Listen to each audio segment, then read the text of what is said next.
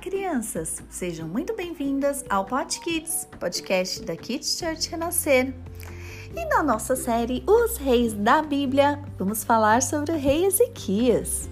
O rei Ezequias foi um ótimo rei, fez tudo o que era certo, serviu a Deus e não deixou coisas erradas entrarem no seu reino. Mas um dia aconteceu algo inesperado. O profeta Isaías tinha um recado de Deus para ele e era um recado muito importante. Deus estava mandando Ezequias deixar as coisas dele organizadas, porque os dias dele estavam chegando ao fim. Isso significa que Ezequias ia morrer. Ai, o rei ficou muito, mas muito triste mesmo com essa notícia. Ele chorou, chorou, chorou e foi orar.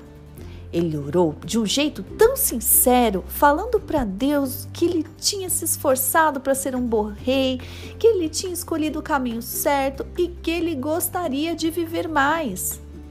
A oração de Ezequias foi tão poderosa que fez Deus mudar de ideia. Olha só que coisa incrível que aconteceu. O profeta Isaías teve que voltar para o palácio para dar um novo recado. E assim que ele falou para o rei: Deus ouviu a sua oração, rei Ezequias, e ele está te dando mais 15 anos de vida. Ezequias ficou muito feliz e grato a Deus. Deus ouviu a oração de Ezequias, crianças, e Deus ouve também as suas orações. Então, ore sempre, ore com sinceridade e fé. Assim, milagres poderão acontecer.